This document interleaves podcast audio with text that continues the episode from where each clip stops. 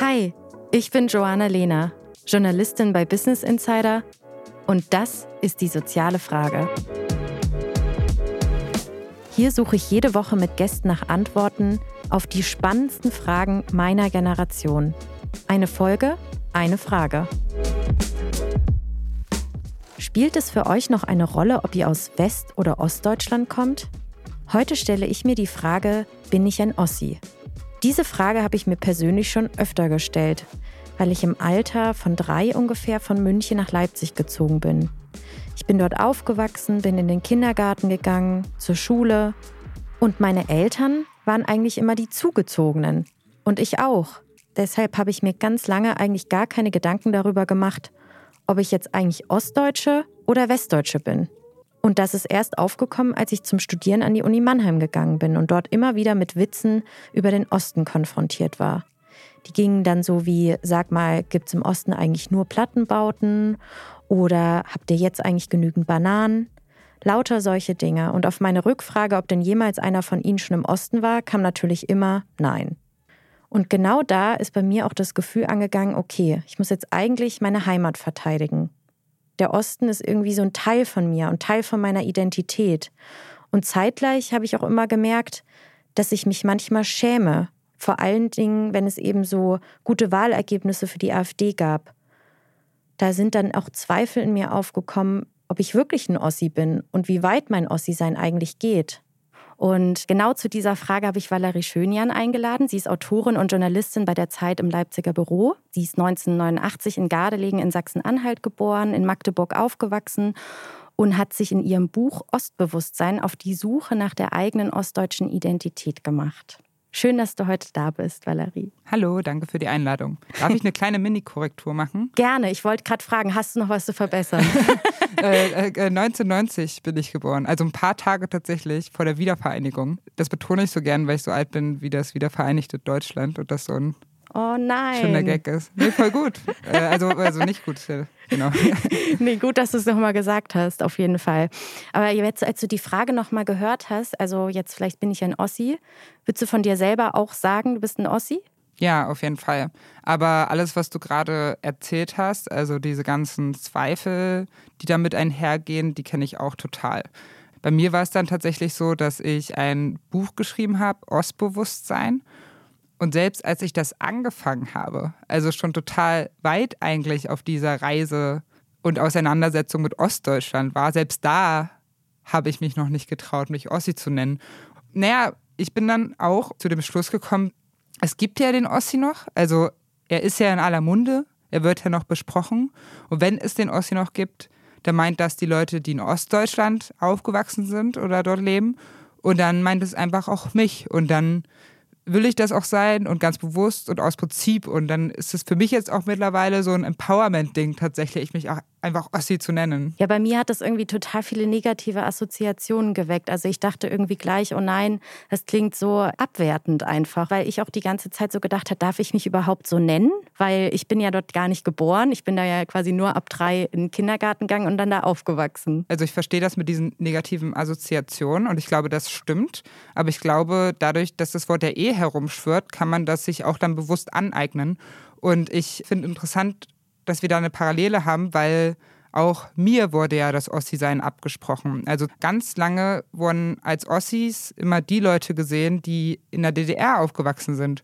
Und selbst die Leute, die dort nur ihre Kindheit verbracht haben, selbst da wurde das schon in Frage gestellt. Das heißt, ich musste selbst den Ostdeutschen erklären, Leute, es hat auch was mit mir zu tun, dass ich hier aus dem Osten komme und äh, ja. so, ne? Und das heißt, das ist für mich auch etwas, was, und ich glaube, das ist ein Unterschied, ich mir bewusst aneigne und meine Elterngeneration, unsere Elterngeneration, die haben das halt so übergeschrieben bekommen. Und ich meine, du darfst dich nennen, wie du möchtest, aber ich würde sagen, na klar bist du ein Ossi. Also weißt du, also darfst du dich gerne so nennen, ja, ja. weil du bist ja auch einfach in diesen gleichen Strukturen und der Umgebung aufgewachsen und so weiter und so fort. Ja, ich habe ganz viel erlebt, eben, dass wir eigentlich gerade am Anfang, also unsere Familie, eher so diese Zuschreibung bekommen haben, so die Zugezogenen. Also ich kann mich noch ziemlich gut erinnern, als meine Mama, die arbeitet im Krankenhaus und ähm, sie kam eines Tages nach Hause und hatte so einen Zettel und da hat sie ihr eine Kollegin draufgeschrieben, du bist ein guter Wessi. Und der klebt okay. bis heute an unserem Kühlschrank. Nein, okay, das ist lustig. Und, und irgendwie, das war für mich immer so, ach, ich bin anders als sie. Also ich habe das damals gar nicht begriffen, was damit eigentlich gemeint ist, weil ich war damals noch klein. Und ich weiß, später zum Beispiel saß ich im Französischunterricht und da erzählte ich ihm, ja, ich bin in Bayern geboren, aber ich bin hier aufgewachsen. Eigentlich habe ich hier viel mehr die Connection, also zu Leipzig, weil ich hier einfach mein Leben habe. Und da sagte mein Französischlehrer zu mir, ja, du bist dann einfach so ein typischer Wossi. also deswegen, ich war immer irgendwie so zwischendrin. Deswegen konnte ich nie so genau zuordnen, bin ich das jetzt oder bin ich das nicht? Warum fühlst du dich ostdeutsch? Also vielleicht auch nochmal, obwohl du eben auch die Wende nicht erlebt hast. Ich glaube, deswegen würde ich auch sagen, dass du ein Ossi bist ja. für mich die ganz banale Antwort darauf ist, naja, ich bin halt im Osten aufgewachsen und meine Familie ist dort aufgewachsen. Und das bedeutet, ich bin in diesem Raum groß geworden, der ein anderer Sozialisations- und Erfahrungsraum geblieben ist. Also weil der Osten nicht einfach verschwunden ist mit der DDR. Das heißt beispielsweise, wir sind mit anderen Dingen am Horizont aufgewachsen. Ja, also ich so mit Platten und meine Freundinnen in Bayern halt irgendwie mit den Alpen wir sind mit anderen Strukturen aufgewachsen. Stichwort weniger Erbe, mehr Wegzug und auch mit einer anderen Geschichte. Also meine Eltern haben einfach noch in zwei Systemen gelebt, meine Großeltern in drei Systemen. Und das prägt natürlich, wie die aufs Leben schauen. Und wenn du das jetzt zum Beispiel auch nicht hattest, prägt dich natürlich trotzdem, wenn du so eine Lehrer hast, die das hatten oder so eine Nachbarinnen und so weiter. Also ich sage auch immer allen, es gibt keinen Patent auf dieses Wort Ossi. Ne? Also ich finde, wenn sich Leute nach zwei Wochen dort vor Ort als Ossi fühlen, dann dürfen sie sich auch meinetwegen Ossi nennen. Ist ja irgendwie alles gar kein Problem. Aber was macht das jetzt konkret für dich vielleicht auch aus, wenn du sagst, du hast da so einen anderen Blick auf Dinge oder du fühlst auch anders als diejenigen, die noch nie irgendwie den Osten besucht haben, die das einfach gar nicht vor Ort kennen? Also einmal dieses Plattenbauten und so, aber ist das auch dein Lebensgefühl? Es ist alles. Es ist ein Lebensgefühl, aber es hat natürlich total konkrete politische Auswirkungen. Also wenn ich so darüber erzähle, dann will ich ja auch nicht immer alles so bitter ernst machen, damit die Leute nicht immer in Panik geraten. Und sage ich ja, Mensch, Ossi sein, das heißt doch einfach, dass ich Rotkäppchensekt mag und dass ich den Klang von Keimzeit mag. Und das stimmt ja auch alles. Aber das Ding ist natürlich, dass es eigentlich nicht um den eigenen Bauchnabel oder so geht oder nur das Lebensgefühl, sondern das Ding ist, dass es da um Repräsentanz geht und um Machtfragen. Darum, wer bekommt wie viel vom Kuchen in diesem Land. Und das Ding ist, dass einfach seit 30 Jahren die politische, die wirtschaftliche, die Diskursmacht westdeutsch geprägt sind. Genauso wie die historische Haupterzählung. Genau wie der ganze Blick, wie wir dieses Land und die Welt auch oft sehen. Also Beispiel Platten. Das hat ja auch Auswirkungen wenn du mit Platten am Horizont aufgewachsen bist. Also, ne, dann hat das zum Beispiel Auswirkungen auf dein Schönheitsideal. Also, ich finde Platten schön. Ich finde, das hat eine Auswirkung darauf, wie bedeutend du diese Gebäude findest. Das hat Auswirkungen darauf, beispielsweise, welche Position, wenn du in einem Gremium sitzt, was darüber entscheidet, welche Gebäude bleiben stehen und welche nicht, welche Position du einnimmst. Also beispielsweise Palast der Republik der einfach abgerissen wurde. Also das finde ich wirklich heute noch herzzerreißend tragisch das, und kann es einfach nicht glauben. Und da habe ich wirklich eine ziemlich emotionale Position auch. Mhm. Darf ich ja auch haben, müssen nicht alle haben, aber es ist ja wichtig, dass Leute, die eine Position haben wie ich, dann mit in diesen Runden sitzen, wo darüber entschieden wird. Und damit die mit in diesen Runden sitzen, muss man erstmal klar machen, Leute, es macht einen Unterschied.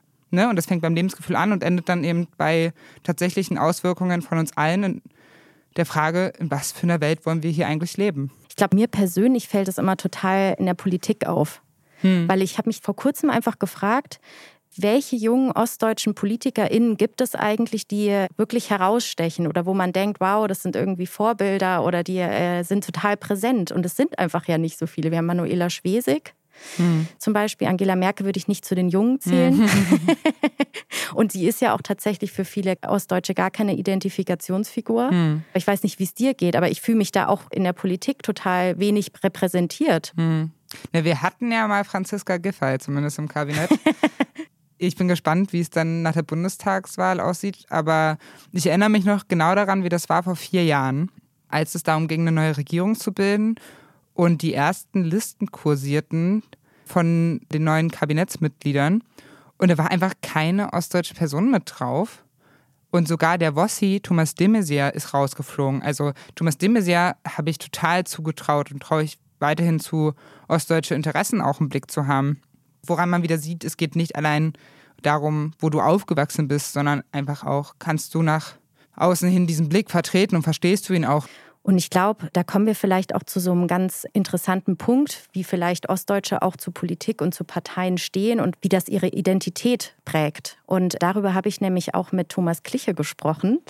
Der ist Politikpsychologe und ist schon seit über zehn Jahren an der Hochschule Magdeburg-Stendal und hat dort auch eben schon mit über 100 Menschen Interviews über ihre Erfahrungen in der DDR geführt eben um genau herauszufinden, was prägt eigentlich sozusagen das Ostdeutschsein, abgesehen von den ganzen Schubladen, die bei vielen im Kopf aufgehen, wie Jammerossi und so weiter.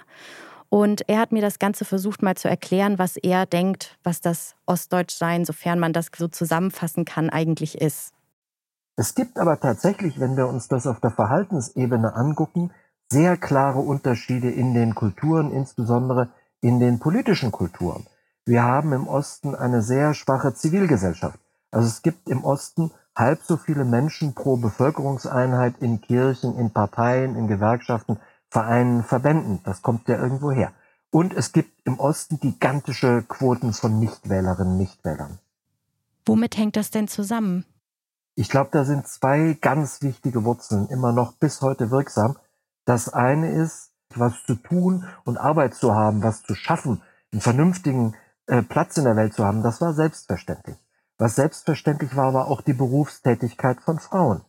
Was die Leute als selbstverständlich erlebt haben, war eine solide, kostenlose Grundversorgung im Bildungs- und Gesundheitswesen, ohne Arbeitslosigkeit, mit geregelten Lebensmöglichkeiten, geregelten Freiräumen, solange man nicht irgendwie politisch wieder den Stachel gelückt hat. Entstanden ist daraus das Bild eines schützenden und versorgenden Staates, und das wird, soweit wir sehen, auch auf Jüngere weitergegeben. Also diese Vorstellung, der Staat sollte auf uns aufpassen und uns äh, äh, ein sicheres Leben ermöglichen. Und der letzte Punkt, äh, Erfahrungen in der DDR, war natürlich auch zugleich dieses Misstrauen, da sitzt irgendwo so ein System, das kann man nicht beeinflussen. Das heißt, im Grunde haben sich die Menschen in ihrem Alltag von Politik und politischem System oft ganz abgewendet. Und diese Erfahrungen in der DDR, die sind ja noch wirkungsvoll. Und das ist ja ein großer Teil in Ostdeutschland. Willst du dazu schon irgendwas sagen? Äh, ich finde es ganz spannend. Erstmal kurz zur Selbstbeobachtung, wie ich so innerlich merke, wie ich so bereitstehe und mich die ganze Zeit frage, kommt da gleich ein diskriminierender Zwischenton? also, ne, Stichwort nochmal, es kommt auf die äh, einzelnen Worte an, aber nee, also ich verstehe total, was er sagt und ich musste gerade daran denken, ein anderes Gespräch, was ich neulich hatte, da ging es um das Kochbuch der Demokratie, was es in Ostdeutschland noch bräuchte. Was meine ich damit? Also es stimmt natürlich, dass die Leute in der Zivilgesellschaft nicht so engagiert sind. Und das hat aber damit zu tun, dass sie das halt irgendwie nicht gelernt haben. Und dann könnte man jetzt sagen, naja, es sind jetzt 30 Jahre, aber ich sage dann, naja Leute, also irgendwo, wenn du keine Nachbarinnen hast, die dir von diesen Erfolgsgeschichten erzählen können, wie sie einen Antrag irgendwo gestellt haben oder wo sie sich hier und da ehrenamtlich eingebracht haben, dann weißt du einfach nicht, wie das funktioniert. Also bei mir ist es zum Beispiel so, früher immer, wenn ich ein Kochbuch geschaut habe, habe ich die Hälfte nicht verstanden. Also vielleicht verstehen mich alle Leute, die das erste Mal ein Kochbuch geschaut haben. Da stehen die Sachen so formuliert drin, dass man, wenn man nicht weiß, was ein Wasserbad ist, dann weiß man einfach nicht, was ein Wasserbad ist. Und so ist es halt auch, wenn man den Leuten sagt, ja, bring dich halt doch mal ein, aber man weiß gar nicht wie. Und ich habe vor einer Weile eine Geschichte gemacht über so einen kleinen Harzer Verein, die eine Dorfkirche jetzt retten und dafür super viele Gelder beantragt haben. Also insgesamt eine Million Euro fließen da jetzt nach Stiege ins ins Dorf in den Harz. Und das war deswegen möglich, weil sich da halt eine Frau so krass hintergeklemmt hat und tausend Leute gefragt hat, wie sie das eigentlich machen soll. Und einer der Förderer, die aus Hamburg kommen, der hat zu ihr gesagt, wissen Sie was? Würde die Kirche vor Hamburg stehen, hätten sie das halt schon seit Jahren bewilligt bekommen. Warum? Man hat das Netzwerk dort, man weiß, wie man fragen soll, man hat kurze Wege und so weiter und so fort. Also das erzähle ich alles, um zu sagen, er hat recht aber wir müssen aufpassen, dass es nicht wieder zu was Psychologischen wird. Also, ne, so nach dem Motto, die Leute setzen sich da halt hin auf den Sessel und haben keine Lust, irgendwas zu machen, sondern es hat wieder politische Gründe, es sind strukturelle Gründe. Es ist einfach nicht da. Und das andere, was er gesagt hat, mit dem Misstrauen ins System, würde ich auch unterschreiben. Und finde auch wichtig, das immer wieder klar zu machen, weil was ich auch oft erlebt habe, ist, dass viele Menschen der Bundesöffentlichkeit, wenn man es so nennen möchte, so tun, als wären die Ossis alle dumm, weil die beispielsweise irgendwelchen Blogbeiträgen glauben, statt der Deutschen Zeitung oder so. Und ich sage dann immer, naja, ich glaube auch, dass es Corona gibt, weil ich es in der Süddeutschen Zeitung und in der Zeit gelesen habe. Also ich habe keine wissenschaftlichen Beiträge dazu gelesen. Und ich würde damit sagen, die Leute geben ihr Vertrauen in verschiedene Sachen, aber dahinter steckt halt keine Dummheit, sondern einfach nur ein Misstrauen gegenüber diese systemisch relevanten Instanzen. Und das ist sozusagen biografisch total nachvollziehbar. Und ich glaube, das müssen die Leute verstehen oder dürfen es mehr verstehen, um zu wissen, wie die Ossis, wenn man so sagen möchte, halt irgendwie äh, ticken. Das sind keine dumme Leute, das sind eigentlich sehr clevere Leute, wenn man jetzt pauschal sprechen möchte und vor allen Dingen Menschen mit einem kritischen Bewusstsein. Und deswegen sagt man ja auch immer, dass der Osten eigentlich so eine Art Laboratorium ist für das, was Westdeutschland auch noch bevorsteht, im guten wie im negativen Sinne. Also Beispiel Flüchtlingsherbst 2015. Da ging in Ostdeutschland die Wut los, die haben wir aber jetzt überall. Hm, ist nochmal so eine andere Perspektive. Ein großer Punkt, den Thomas Kliche außerdem sagt, ist, also um bei diesen ganzen historischen Erfahrungen mal zu bleiben, ist das Thema Wiedervereinigung. Nämlich so, wie sie erfolgt ist, hat sie nämlich ein sehr, sehr großes Trauma. Man kann ja fast schon wie so von so einem kollektiven Trauma sprechen, was sie bei den DDR-BürgerInnen hinterlassen hat. Und das muss man sich auch so vorstellen, dass über Nacht sich alles verändert hat. Also ein ganzes Wirtschaftssystem ist umgebrochen. 1989 und 1990 sind auch Recherchen von der Zeit, weil sind rund 800.000 Menschen aus dem Osten weggegangen. Und die meisten sind ja auch weggegangen, weil sie irgendwie in ihrer Region Betriebe hatten, wo sie gearbeitet haben, die geschlossen worden sind. Die Arbeitslosigkeit eben extrem angestiegen ist, also viele auch sehr viel Perspektivlosigkeit vor sich hatten. Und ich habe gelesen, bis 1993 sind unterm Strich ungefähr mehr als eine Million Erwerbstätige aus dem Arbeitsmarkt gezogen worden. Und diese Arbeitslosigkeit, die hat ja tatsächlich für viele Familien auch jahrelang noch so wirklich katastrophale Folgen gehabt, weil es einfach so die Gefühle verändert hat. Und dazu sagt Thomas Kliche auch noch mal was. Und das hat natürlich bei den Menschen auch massive Gefühle ausgelöst. Also sie haben Schamgefühle, Schuldgefühle, Gefühle von Versagen, Depressionen, wenn man sich die biografische Bilanz anguckt. Ich habe ja nichts auf die Reihe gekriegt. Hast du das in deiner Familie auch erlebt, dass diese Wiedervereinigung so schmerzhafte Erinnerungen hinterlassen hat oder so schmerzhafte Gefühle? Ich glaube, konkret in meiner Familie habe ich das nicht so erlebt. Also es war bei uns auch nie großartig Thema, deswegen konnte ich das ganze Ost-West-Thema auch so lange ignorieren, bis ich dann tatsächlich nach München gegangen bin. Aber ich kenne halt Abertausende gefühlt dieser Geschichten. Und ich finde es dann immer wieder erstaunlich festzustellen, wie viele Menschen aus Westdeutschland sie immer noch nicht kennen.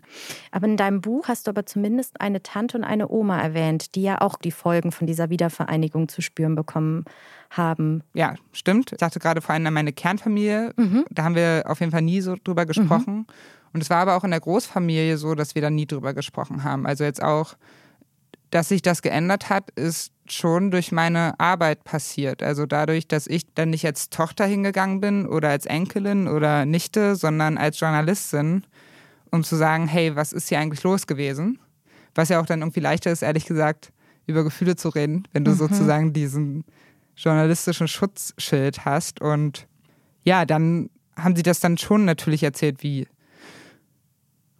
nicht ideal alles war. Was haben die denn konkret erzählt? Vielleicht kannst du das von deiner Oma und deiner Tante nochmal erzählen. Ja, bei meiner Tante war es so, sie hat jetzt auch nicht gejammert und meint, das ist irgendwie alles so schlecht, aber ich habe einfach bei ihr verstanden, was da so ein bisschen als abgegangen ist, weil äh, sie meinte, hey, ich arbeite irgendwie mein ganzes Leben lang, ich habe seit 30 Jahren Angst, meinen Job zu verlieren und am Ende des Monats habe ich irgendwie trotzdem nicht genug Geld, dass ich mir ganz selbstverständlich meine Lieblingspralinen leisten könne, sondern muss halt irgendwie nochmal reinschauen in den Kontostand, ne? Und als sie dann Angela Merkel 2015 sagen hörte, wir schaffen das, hat sie sich gefragt, wer ist hier wir? Wen meint sie denn da? Ich bin nicht gemeint, weil mein Leben ist nicht so leicht. Ne? Und das war für mich ein krasser Aha-Moment, dieses sich von diesem Wir so ausgeschlossen zu fühlen, weil ich war damals, wie gesagt, in München und für mich war es klar, hey, wir schaffen das. Und habe da auch nochmal verstanden, wie krass es sein muss, wenn du in der DDR gelernt hast, äh, der Kapitalismus ist böse, der nimmt dir den Job weg und unter dem scheinbaren Versprechen der Freiheit wirst du aber halt eigentlich arbeitslos und arm und ausgebeutet. Und dann kommt diese Wiedervereinigung und dann kommt die politische Freiheit, die sich aber darin auswirkt, dass du alle vier Jahre ein Kreuz machst. In der Reisefreiheit in der sogenannten. Meine Tante ist weiterhin immer zur Ostsee gefahren, wie jetzt schon die 40 Jahre zuvor, hat auch nicht sich so krass ausgewirkt.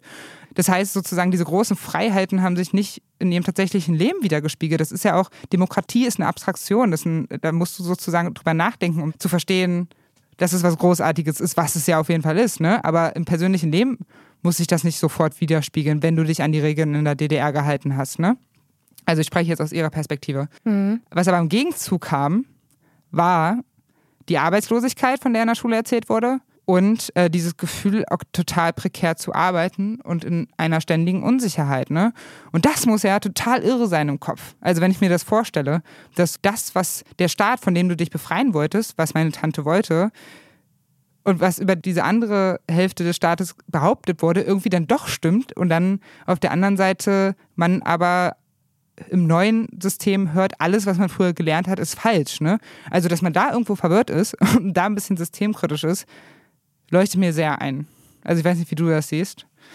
Nee, ich verstehe es auch. Ich glaube halt immer, wenn man seine eigene Geschichte hat und ein eigenes Erlebnis, dann kann man das natürlich ganz anders bewerten. Was ich mich gerade die ganze Zeit aber gefragt habe, ist, als deine Tante sich geöffnet hat und du ja als Journalistin da eigentlich hingegangen bist, bist du ja trotzdem als Verwandte hingegangen und jemand, der dir nahe steht. Hat dich das irgendwie emotional auch verändert oder hat das irgendwie einen Einfluss auf dich gehabt, als du diese Geschichten angehört hast? Eher in Bezug darauf, wie ich mich verhalte, wenn ich jetzt Leute höre, die diese Erfahrung negieren oder so absprechen. Also ich weiß ja, dass meine Familie da gut durchgekommen ist. Also ich stehe davor und staune. Ne? Und also was ich dann gemerkt habe, ist, dass ich beispielsweise diese Geschichte gehört habe, das alles total einleuchtend fand. Also das war äh, vor der Landtagswahl in Sachsen-Anhalt, also eben auch aus journalistischem Interesse. Und wie gesagt, auch mit meiner Oma gesprochen und gelernt, okay, krass, natürlich bist du Veränderungen gegenüber etwas skeptisch, wenn du gemerkt hast, dass fast alle Veränderungen der letzten 30 Jahre irgendwie Veränderungen zum Schlechteren waren. Und das habe ich mir angehört, habe sofort verstanden und dachte, ah, okay, das haben also die Sachen von damals mit heute und mit der AfD zu tun. Klammer auf, da geht es jetzt nicht darum, irgendwas zu verharmlosen. Es geht darum, zu verstehen, was da passiert, um damit umgehen zu können. Ne? Klammer zu. Und dann erhielt die AfD 24,2 Prozent. Alle waren total erstaunt, fragten sich, was passiert hier oder waren eher geschockt. Ich erinnere mich an das Gespräch mit einem Kollegen, wo ich ihn dann versucht habe zu erklären, was da meiner Meinung nach passiert ist. Also was das damals mit heute zu tun hat. Also das, was ich eben auch beschrieben habe, was ich sofort verstanden hatte. Und dieser Kollege, älterer weißer Herr aus Westdeutschland, sagte mir dann, jetzt einen Bogen zu schlagen von der DDR bis heute zu den Wahlergebnissen, das sei, Zitat, Ossi-Gejammer. Und das war der Moment, wo ich verstanden habe, ah, okay, krass, unsere beiden Perspektiven unterscheiden sich einfach nur aus dem Umstand heraus, dass ich im Osten aufgewachsen bin und er nicht. Äh, weil das, was ich intuitiv verstanden habe, hat er erstmal bestritten. Und das heißt, also weil du nach den Gefühlen gefragt hast, ich merke emotionale Reaktionen, Ärger und eine Wut. Also, ne, äh, wenn ich sowas höre, aus einer Solidarität heraus, die ich dann irgendwie empfinde, natürlich mit diesem Osten, der ein Gesicht für mich hat. Also, dass ich mir dann schon denke, wie kann es sein, dass ihr das nicht seht? Immer noch nicht. Wieso muss ich das immer wieder sagen? Aber bin zu dem Punkt gekommen, dann sagen wir es einfach immer wieder, bis es überall angekommen ist. Aber trotzdem gibt es ja auch immer noch einen Teil, wo man das wahrscheinlich nicht damit erklären kann. Die die AfD wählen, wo man nicht sagen kann, nee, also das ist jetzt vielleicht durch die historischen Erfahrungen begründet. Wie gehst du denn damit dann um? Weil das ist für mich dann immer so, ich kann natürlich viel erklären aus der Geschichte heraus oder das, was ich weiß und auch für einen differenzierteren Blick werben. Aber ich habe dann trotzdem das Gefühl, es bleibt immer noch ein Teil von Menschen übrig, die halt einfach auch rechts wählen und auch dahinter stehen und die keinen Bock auf Demokratie haben. Mm, ja, ich hatte auch diesen total frustrierenden Moment oder verschiedene frustrierende Momente, wo ich mir denke, ey, ich habe keine Lust, diesen Osten zu erklären, wenn da im Osten die AfD so stark ist. Und nachdem ich mich beruhigt habe, ist mir aber aufgefallen, ah, okay, Valerie, du bist gerade in Berlin und wohnst, sitzt hier in deiner Wohnung rum und fängst an, herumzupauschalisieren. Also du machst das Gleiche, was du anderen Leuten vorwirfst. Und das kann einfach nicht die Antwort sein. Und es kann einfach niemals die Antwort sein, zu pauschalisieren, weil das einfach nur dazu führt, dass Leute, die da im Osten sich für Demokratie einsetzen, gegen die AfD mit in eine Schublade geworfen werden, in die sie nicht gehören. Und dann an zwei ähm, Seiten streiten müssen. Und das kann man ihnen leichter machen, indem man einfach zu differenzieren beginnt. Und die Frage, was macht denn die AfD da jetzt so stark? Also es gibt so viele Gründe dafür, dass äh, die AfD in Ostdeutschland stärker ist. Da kann man noch auch eine eigene Folge drüber machen.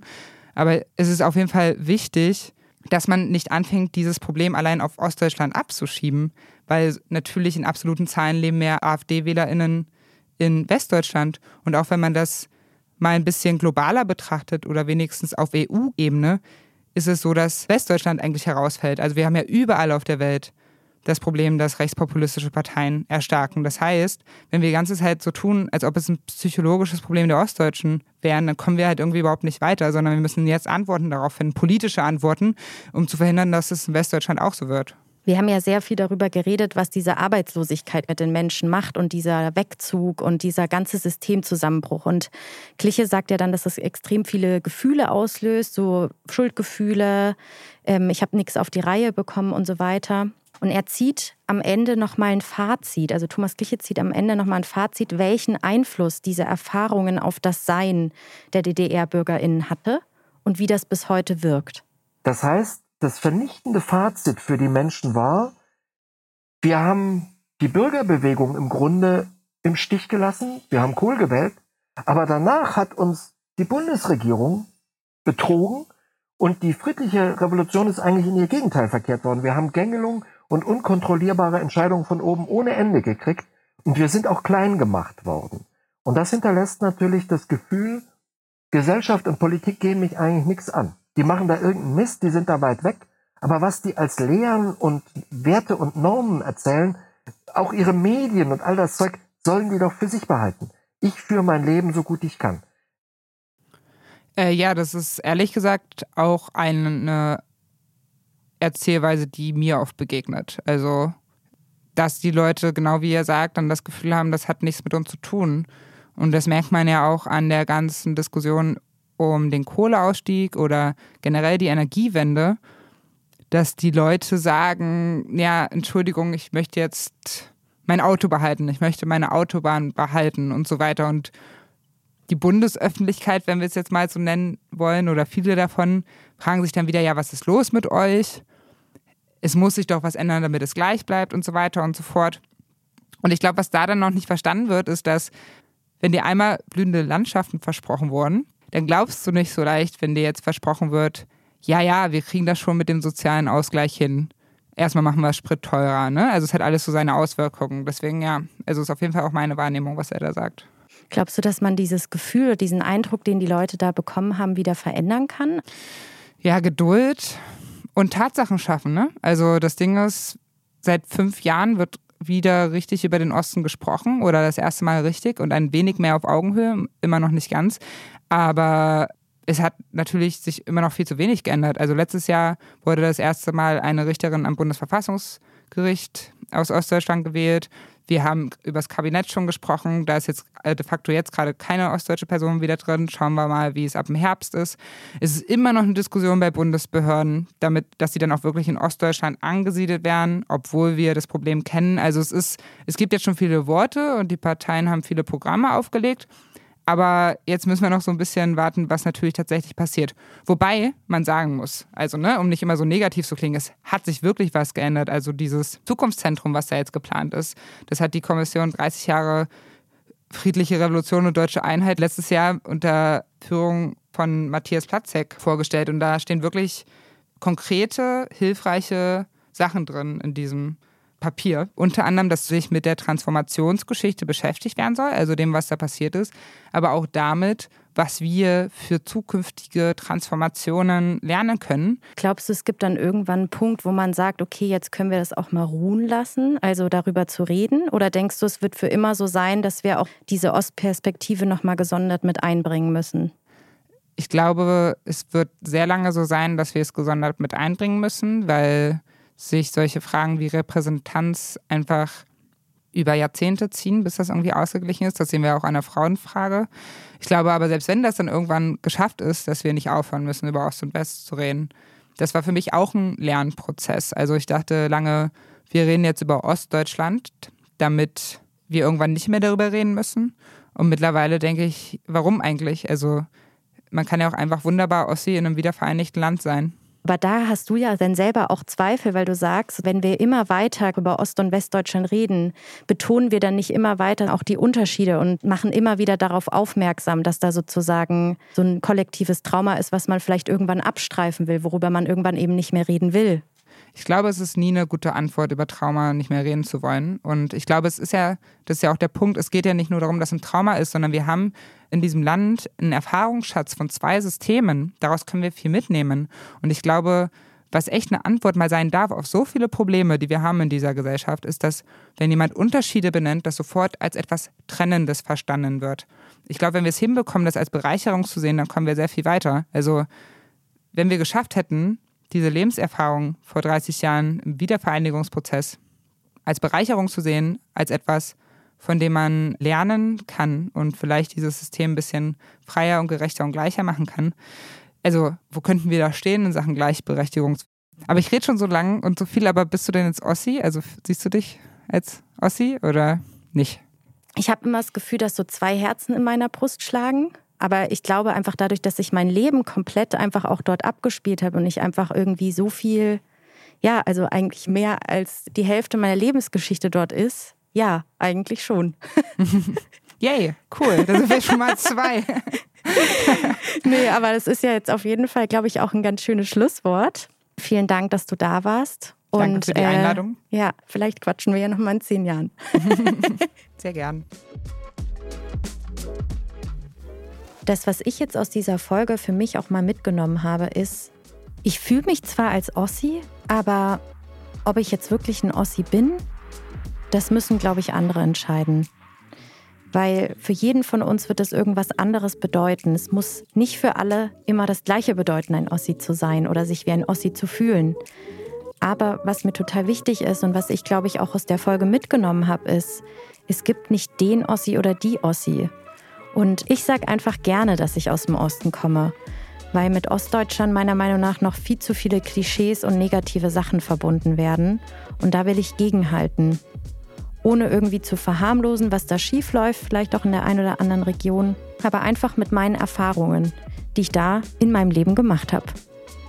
Wie ist es bei euch? Mit welchen Gedanken geht ihr aus diesem Gespräch mit Valerie Schönjan? Denkt ihr noch in Kategorien von Ost- und Westdeutsch? Und wenn ja, wie fühlt sich das denn an? Und warum denkt ihr noch so? Schreibt mir gerne eine E-Mail an podcast.businessinsider.de oder über Instagram. Dort heiße ich Joanna Avion. Und hört nicht auf zu fragen.